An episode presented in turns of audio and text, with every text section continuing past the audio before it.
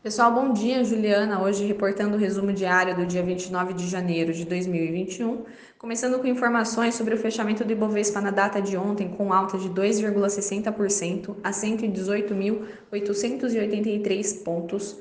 Dólar fechando a 5,43 reais. Índice americano S&P 500 fechou a 3.787,38 pontos e cotação do petróleo Brent a 55,90 dólares. Começando com o noticiário Brasil. As atenções estão voltadas nos últimos dias de pré-eleição para as mesas do Congresso, que acontece na segunda-feira. Na Câmara, Arthur Lira, do PP, segue à frente com o apoio do governo para consolidar votos dos deputados do Centrão. No Senado, o MDB desistiu de lançar a candidatura de Simone Tebet. Ela ainda se apresentará como candidata independente, mas a posição do partido evidencia o favoritismo de Rodrigo Pacheco do DEM nas pautas de indicadores econômicos ontem foram divulgados.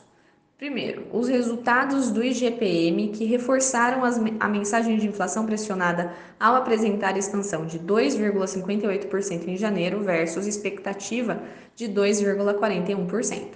Segundo, as concessões de crédito do Banco Central, que caíram 9,8% na comparação mensal de dezembro, mas que fecharam o ano de 2020 em expansão de 5,2%.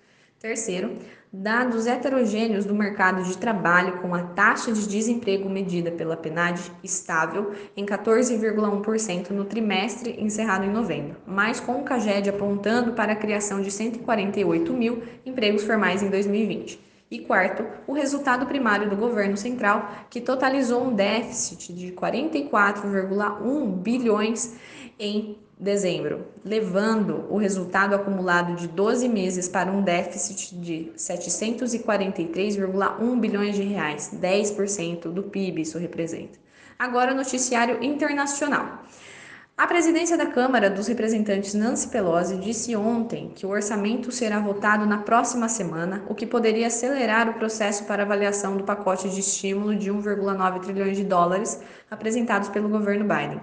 Pelosi afirmou ainda que isso ajudaria a intensificar as negociações entre os partidos para um projeto bipartidário, apesar de republicanos indicarem que a decisão teve efeito contrário. Em vista das tensões no legislativo, Joe Biden ligou pessoalmente para senadores republicanos para reduzir a temperatura. No entanto, a Casa Branca afirmou que o pacote não seria votado em partes, conforme defendido por alguns membros do Partido Republicano. Na Europa, os países do bloco devem ter poder de bloquear exportações de vacinas. Dessa forma, farmacêuticas terão que solicitar autorização para envios a outras regiões em meio à escassez de doses. Na economia internacional, o destaque foi a divulgação da primeira leitura do PIB dos Estados Unidos e de alguns países europeus. Nos Estados Unidos, o PIB cresceu 4% na comparação interanual do quarto trimestre de 2020, levemente abaixo da expectativa do mercado de 4,2%. Na Alemanha, França e Espanha, por outro lado, as primeiras leituras do PIB vieram acima do esperado.